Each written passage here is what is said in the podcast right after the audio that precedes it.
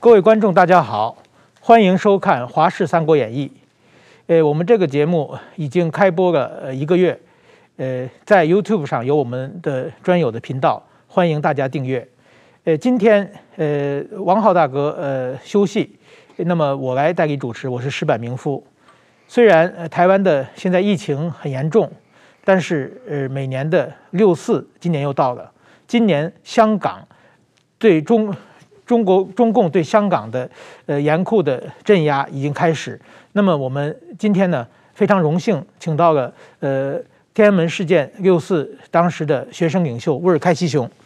开西兄你好，各位观众大家好。还有呃在台湾从事多年的。呃，中人权工作的资深媒体人杨宪宏大哥，主持人好，大家好，开西好。好，那么 我们现在呢，呃，想请教一下开西兄，就是说，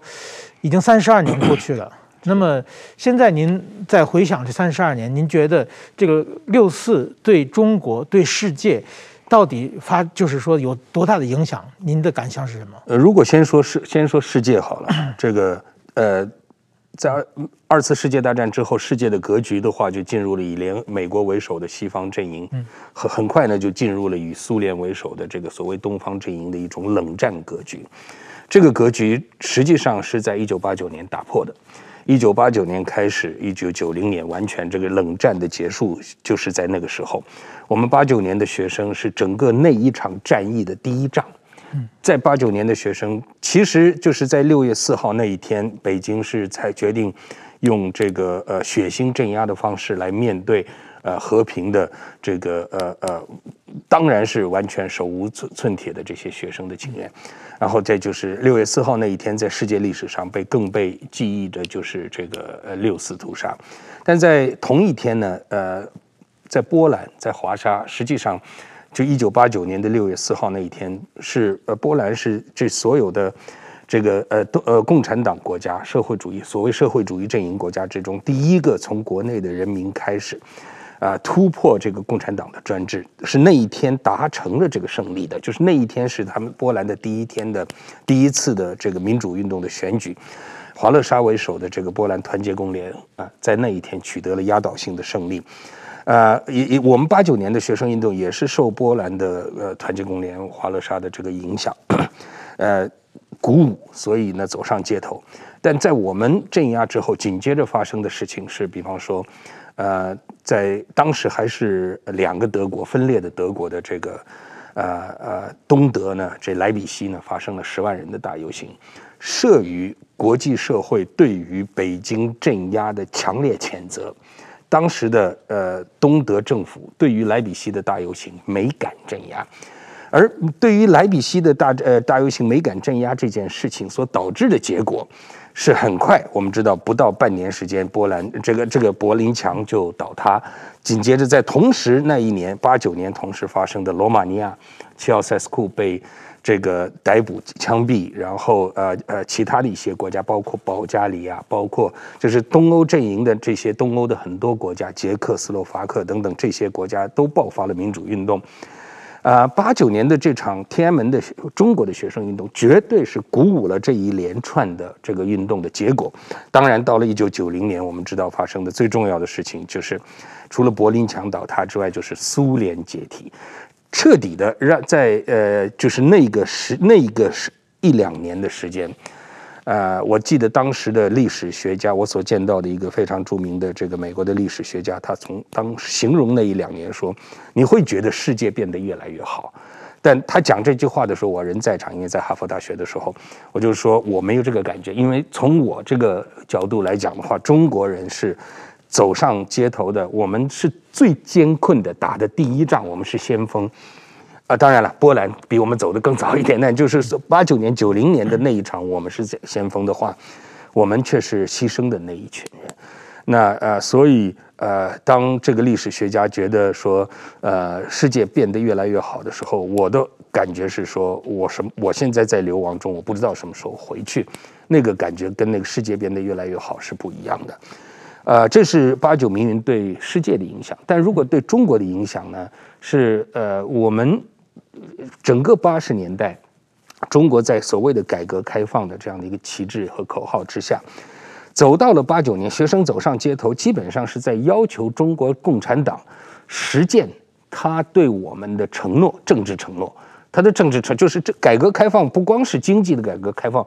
即使经济改革开放，他也很多都没做到。政治上他是走两往前走一步退两步，所以呢，呃，八九年的共产党的镇压这件事情对中国的影响是非常巨大的，而且是非常恶劣的。呃，实际上手无寸铁的呃八九年的学生给中国共产党留下了所有的余地。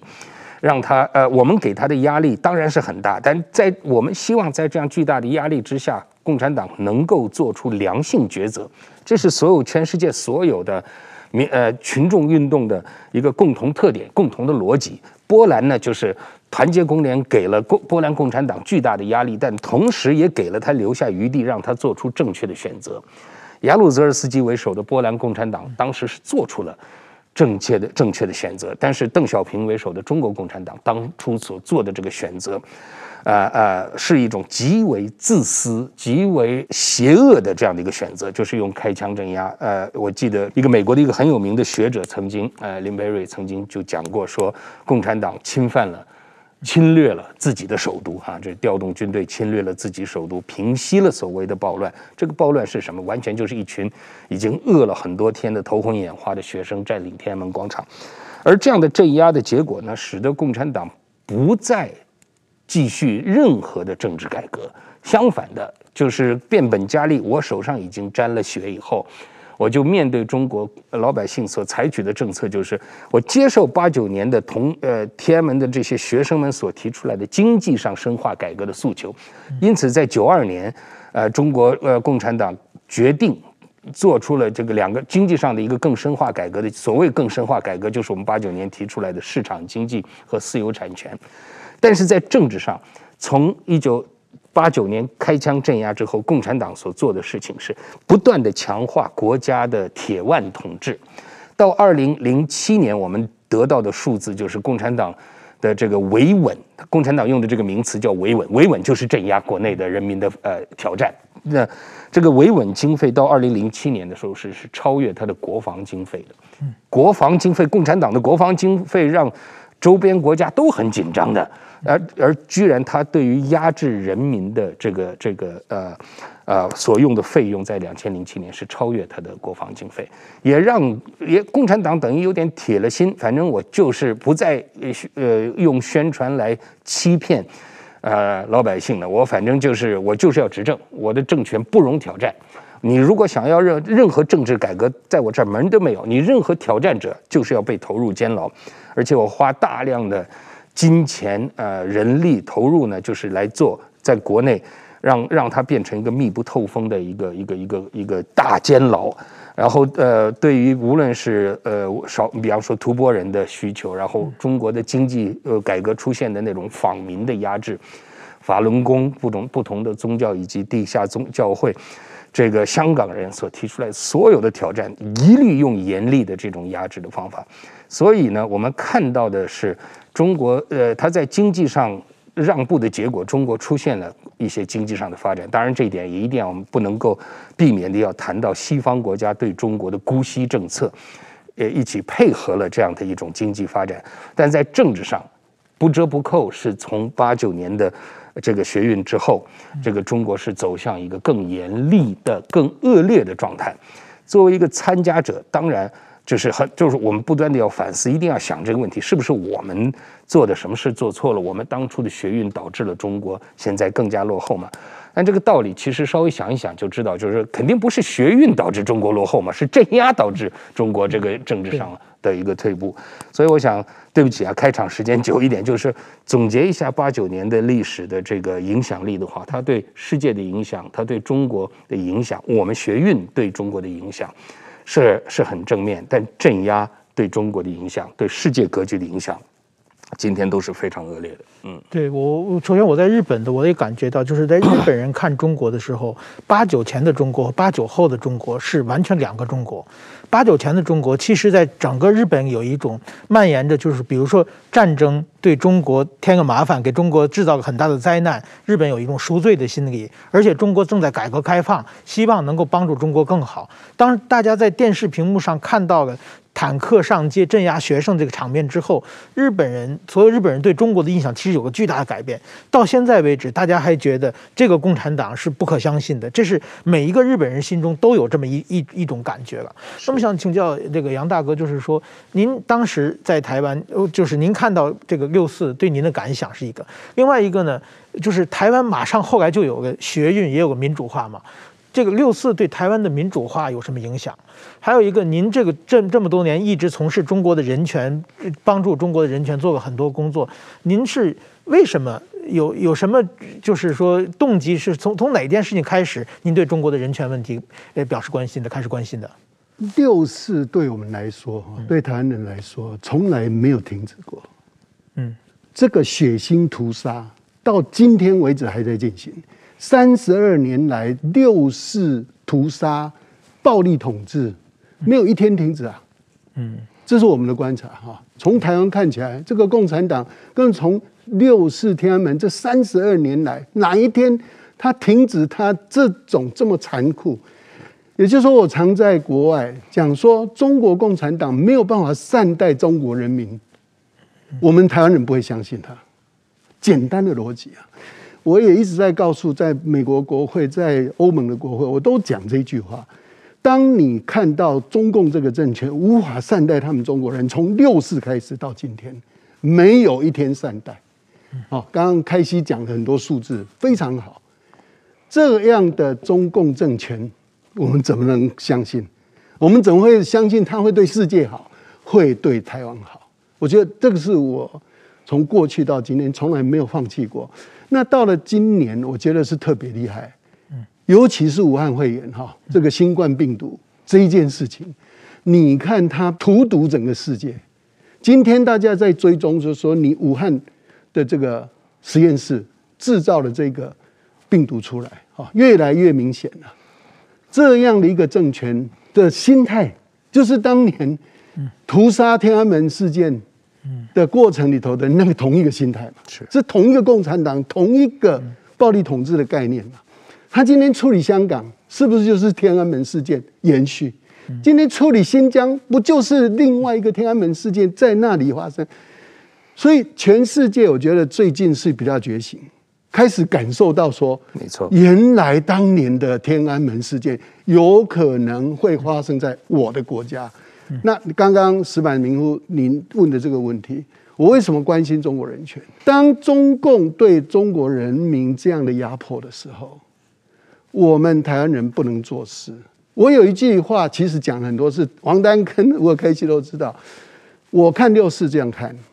王丹跟吴尔开西回不了中国，六四没有结束，不必讲，根本就不必跟我们辩论，就是这两个人就是活见证，这两个人都回不到中国去。那请问六四结束了吗？没有嘛？啊，吴尔开西如果没有办法回到北京，站在天安门前面，继续像他在台北讲话这样子讲，那这个六四怎么有结束呢？那这个话，其实我在六四二四的时候，就是二十四周年的时候，我曾经站在那个自由广场，我讲了。可是当时我觉得空谷足音了。可是这个过了这几年哈，到现在三十二年八年来哈。我就逐渐有感觉到全世界觉醒，一直到去年，我其实是感动的，看到川普政府哈的国务卿啊，蓬佩奥在六四的时候他站出来是。讲话，我知道连美国人都清楚了，也就是我们过去那个逻辑，中共是中共，中国是中国，那个逻辑啊，在去年开始从美国哈开始处理，就是。中国人其实是六四的受害人啊，中共是加害者，要把它分开来看。所以这个其实是台湾哈是最早有感受了。那我们在做这个活动呢，开希跟我们合作太多次了。我们在谈这个问题的时候，就是从来不把它当成一个纪念日，我们根本就是认为这个屠杀还在进行嘛，从来没有被我们预测错的。中共，如果我们用这个角度去看，整个世界应该要把这个共产党结束。对。不是纪念日，是反抗。纪念也就是一种反抗，是一种反抗。嗯，对。我观察中国历史上，我觉得其其实我研究就中国，其实共产党镇压人民的事情是随时都有的，都是。六四呢是什么呢？因为它是在一个在北京的正中心，而且被镇压的是中国的精英，另外在全世界媒体面前，所以他不小心曝光了。其实可能在更多的边远地区，还有各种各样类似六四的悲剧也在发生，只是大家没有发现到，只是在全世界媒体面前的中国的北京的天安门广场，中国的精英的大学生被镇压了，所以才引起话题。所以我们要清算的是，并不仅仅是六四，而是将来还有很多很多东西的。好，开西兄，开西兄不但是对六四这个天非常有发言权，而且呢，对少数民族问题，您首先就是维维吾尔人。那么在今今天。就是中国建国以后，对对少数民族的镇压是非常严严酷的。最近是变更加变本加厉，引起了全世界的制裁。对这个问题您怎么看？其实我从小我是北京出生长大的维吾尔人，但在家里边都是讲维吾尔语啊，跟父母亲这样。那是就是说，即使你在北京，你哪怕这个环境会让你忘了你是维吾尔人，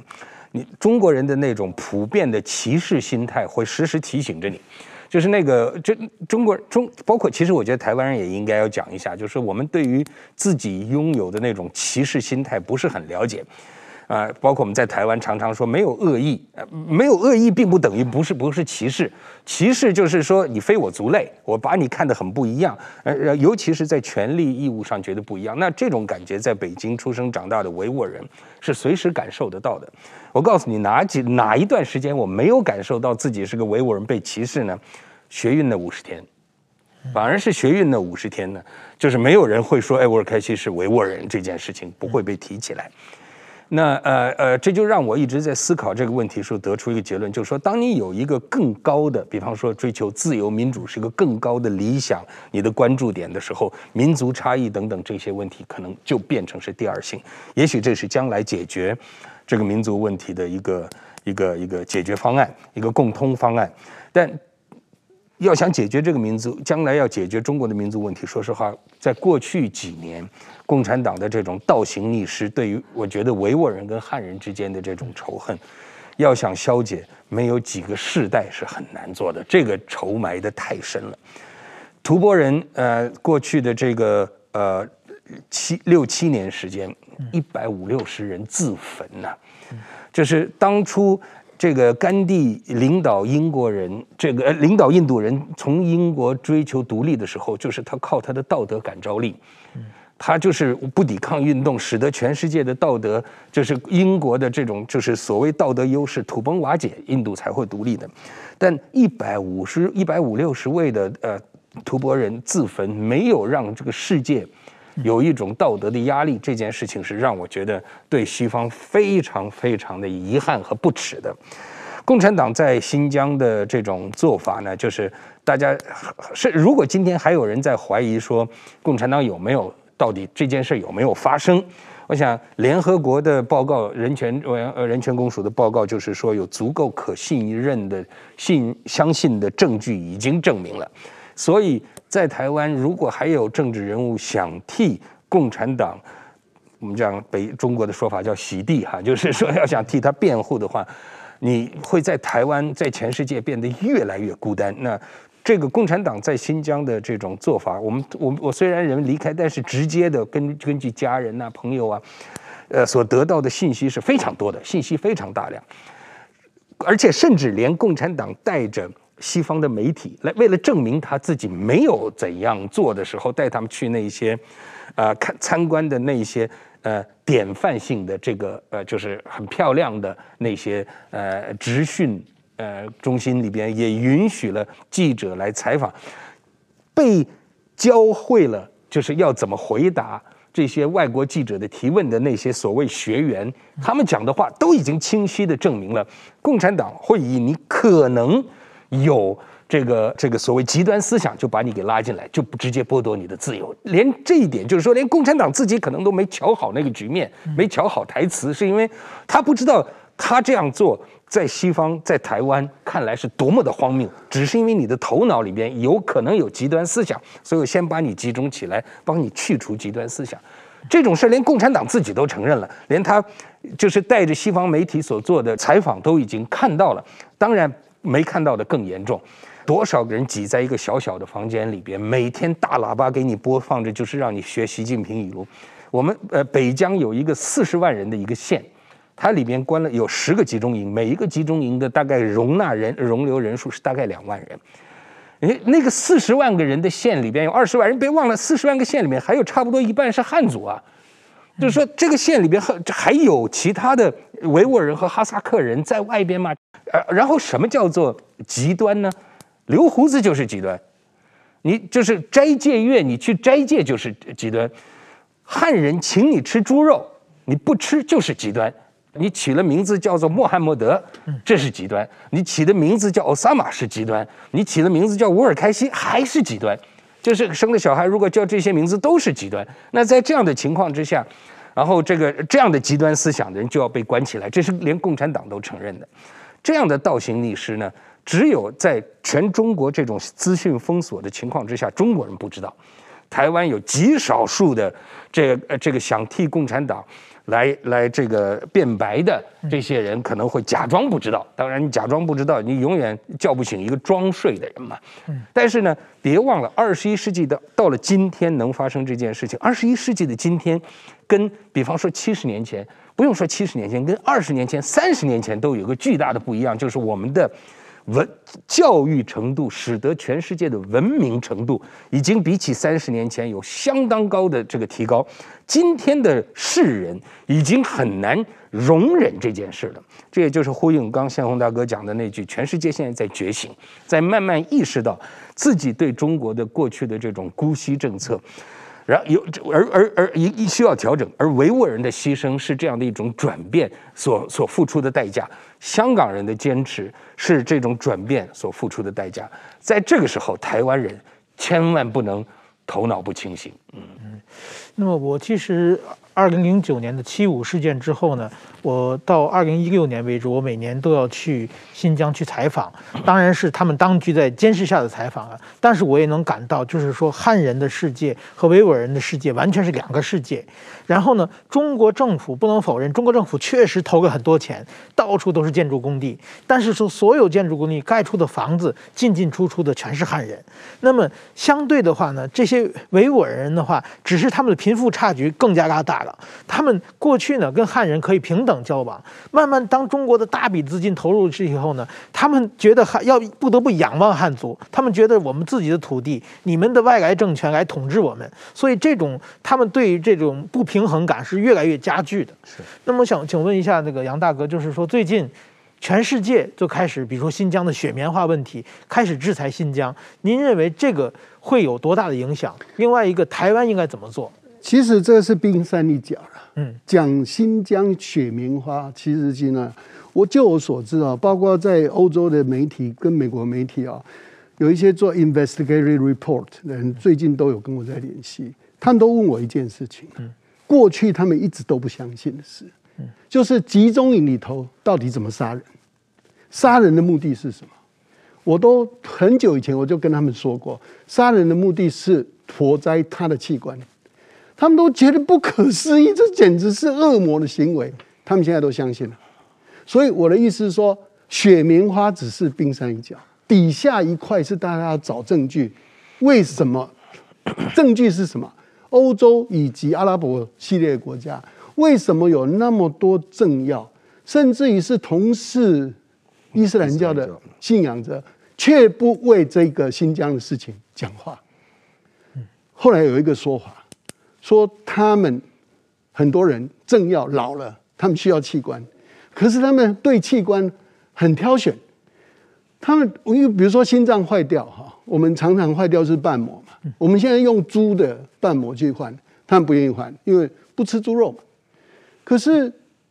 他们愿意接受不吃猪肉的维吾尔人以及这些伊斯兰信仰者的器官，他们认为清真器官。这很恐怖的，嗯，然后甚至有一些欧洲的国家本来是基督教传统、天主教传统非常强的国家，却有时候会跑出来帮中国脱罪，还是要帮他们开跑到这个 这个中国，嗯、呃，去帮他们开什么呃这个禁止器官贩运会议，完全搞不清楚，到底在开什么？所以这个问题，我在两年前在美国国会，我跟几个团体以及几个。参众议员，我们谈过这个问题，大家都说那个集中营里头绝对不是只是我们现在看到的问题，底下还有更可怕的。那这么多人失踪，百万的这个维吾人哈，很多人都在海外，他们分别都发现打电话回家已经找不到自己家人了。那这一家人为什么要被关进去？为什么要这样分开？为什么最近？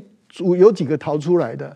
除了讲说他们强暴这些妇女以外，还有一个事情就是大家觉得很奇怪，定期抽血检查你的身体，他这么好心啊，他就是在验你的 DNA 嘛，所以验你在 match 你的组织型跟那个需求者之间的关系嘛，match 到哪一天你就失踪了，哪一天你就犯罪了，你就变死刑犯了。然后他们现在都用一个说，他们其实还在用死刑换器官，这是他们的托词啊。所以我觉得这个邪恶的政权哦，已经走到今天了。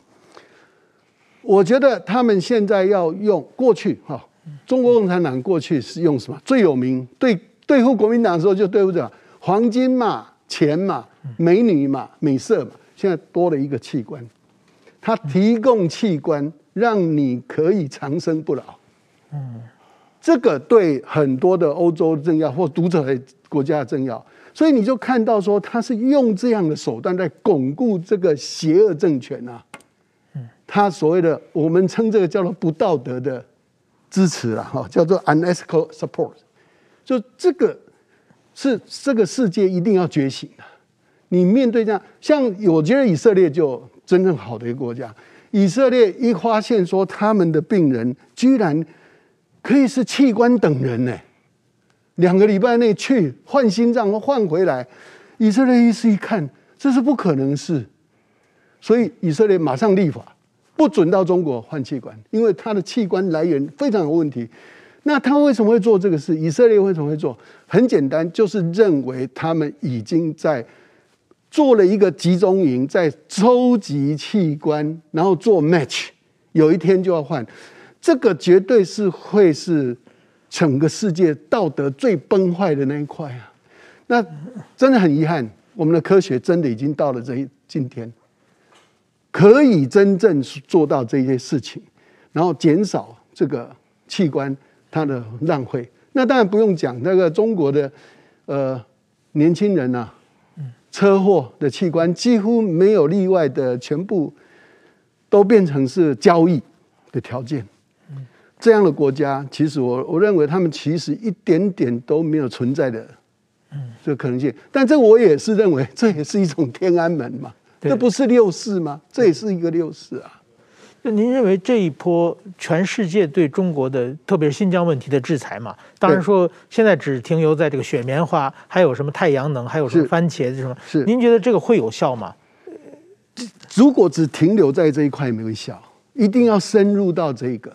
嗯，那真当然就是没有买卖就没有杀害嘛，对，嗯，对不对？所以一定要揪出西方世界。所以最近的几个会议都是在谈说，西方世界里头有谁在耗用这个器官，让中国可以这样。然后这其实也不难呐，你到 WHO 的那种会议啦，联合国会议里头，莫名其妙就举手去支持中共的那些，不是有问题吗？完全背离了整个价值观，然后还在帮中共这个政权继续说，一定有他不是拿钱就是女色，不然就是器官嘛，就是这几个。我觉得这个按图索骥，按顺藤摸瓜，一定可以挖到。所以，如果中共这个政权完全是靠自由世界里头有一些这些可以说是大奸大恶，在支持他嘛。如果这些人都被揭发了，所以我是觉得这一场战争不是在中国内部，是反而在自由世界里头，我们暗藏了非常多中共的同路人。那他们同路的原因是，他们跟他们之之间根本就有交易嘛。那这些交易如果我们不停止，嗯，这个世界莫名其妙的 unethical support 就一直在支持的这个政权继续回头来修理我们嘛。对，那但是好处是现在很多国家已经感觉到说，就陈光诚那一点讲的那一句话嘛，你不把民主自由送进去，他就把专制独裁暴力送给你。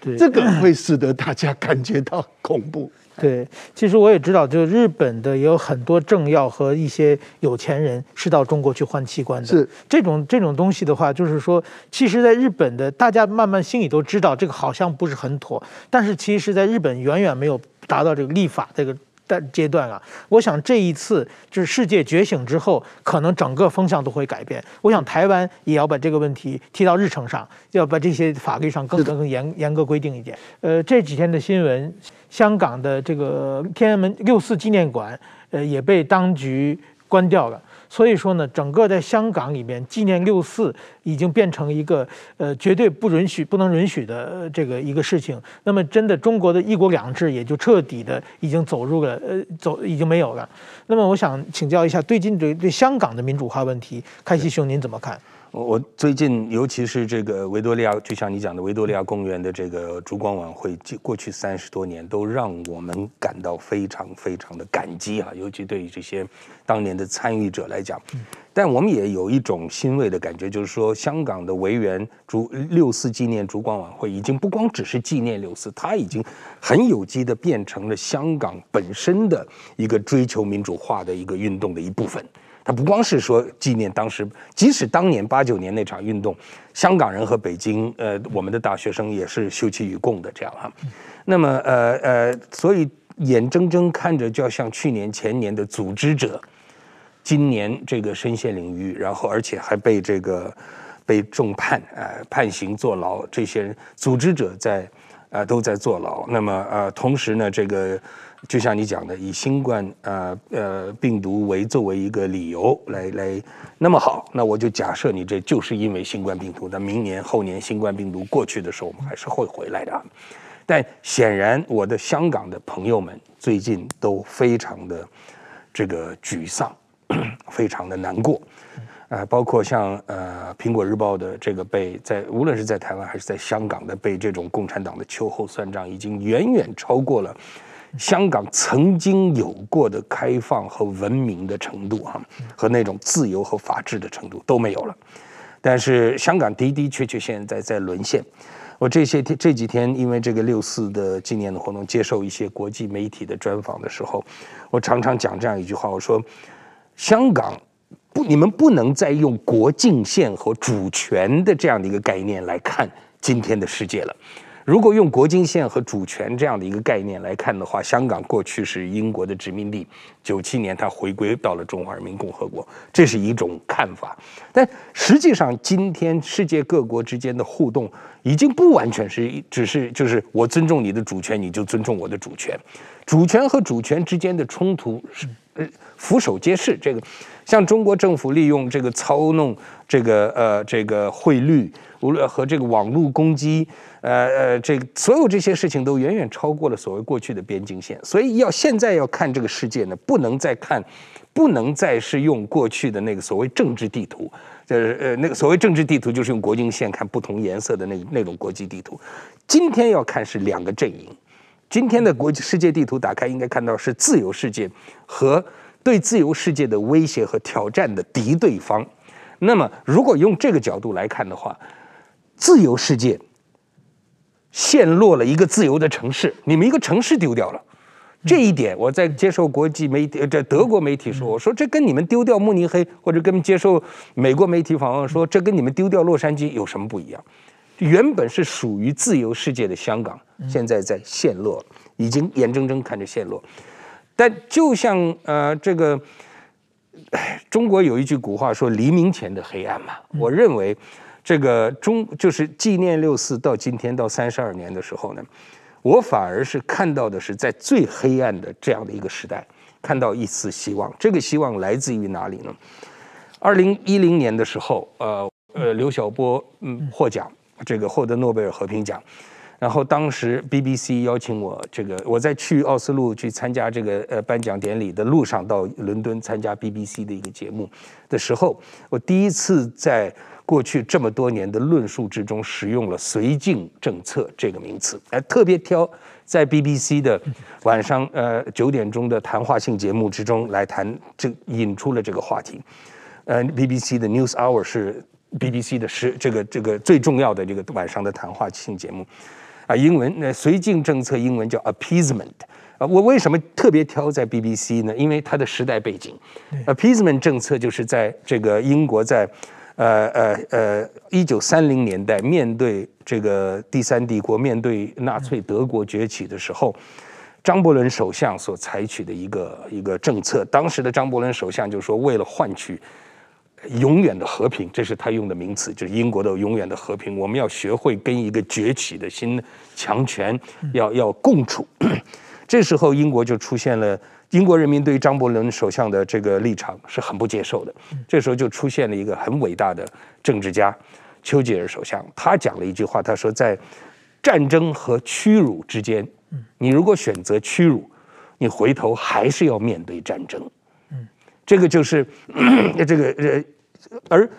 英国的国会、上院、下院以及英国人民都接受了丘吉尔首相的这样的一个立场。我认为，在过去的这段时间，香港人民的付出、维吾尔人民的牺牲、吐蕃人的自焚等等，慢慢累积到了二十一世纪，那发生了一个质的转变，就是到二十一世纪的今天，我刚讲就是说。全人类有很多的改变，比如说科技的发展，国境线其实慢变得慢慢模糊，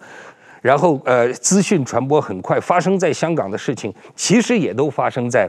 就是你打开电视，在伦敦的电视，在在华盛顿的电视，在纽约的电视打开都可以看得到，所以世界是在变成一个一个小小的村庄。更重要的是，共产党中国共产党的行为，不再只是局限在中国国境线之内。呃，六四天安门其实的屠杀就是，其实是当时西方世界有一个绝佳的机会，对中国采取更严厉的制裁，迫使中国走向这个国际秩序。他如果就当时不仅这个东方国家、东欧国家都慢慢的一个接一个的这个倒下，剩下几个共产党国家的时候，如果在那个时候连苏联都倒的时候，如果全世界那个时候联合起来。严厉的制裁，而且给中国就是这个最后的这个这个这个奥地美敦，就是最后通牒。你如果不开放自由选举，你不开放这个新闻自由，你不开放这个独立的司法，我们就一定会继续把你边缘化。共产党在那个时候，共回答你刚刚问题说雪棉花等等这些有没有用？共以我们民运人士这么多年的经验来讲，我可以告诉大家，压力绝对都是有用的。共产党这个团体早已经不是什么共产主义信仰、共产主义、马克思主义，也不是什么大家觉得哦，它是一个爱国主义、民族主义的，想要中华崛起的。中国共产党现在在八九年之后就退化成为了我就是要维持着我的统治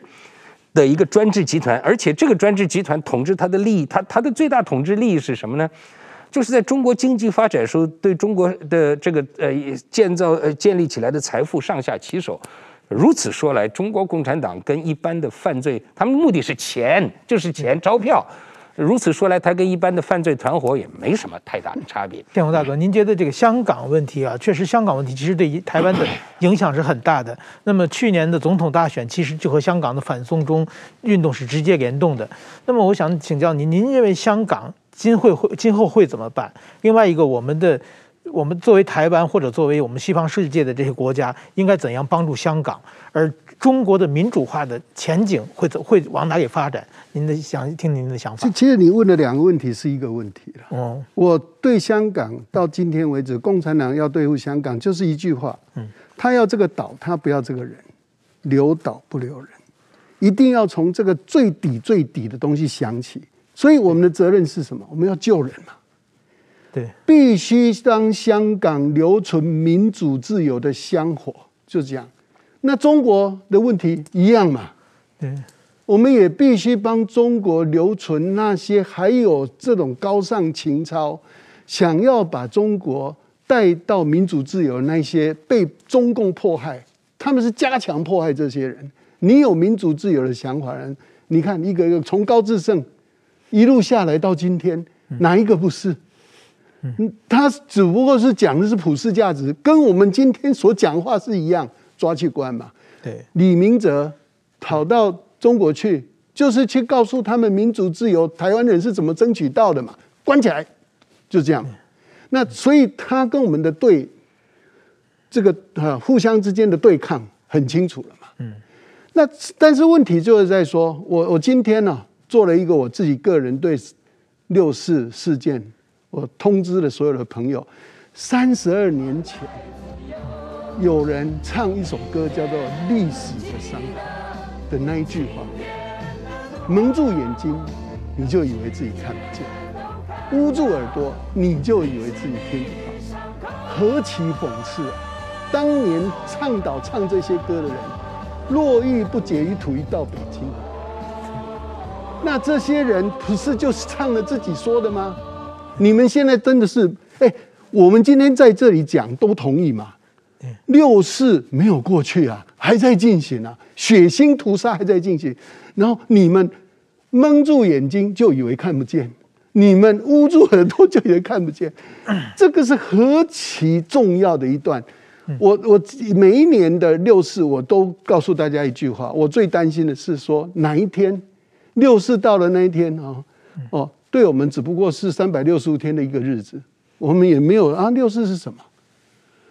这时候就完了。所以香港维多利亚公园这个精神，烛光的精神，今天大家都应该在自己的门门窗前点一根蜡烛，告诉中共说：“我记得，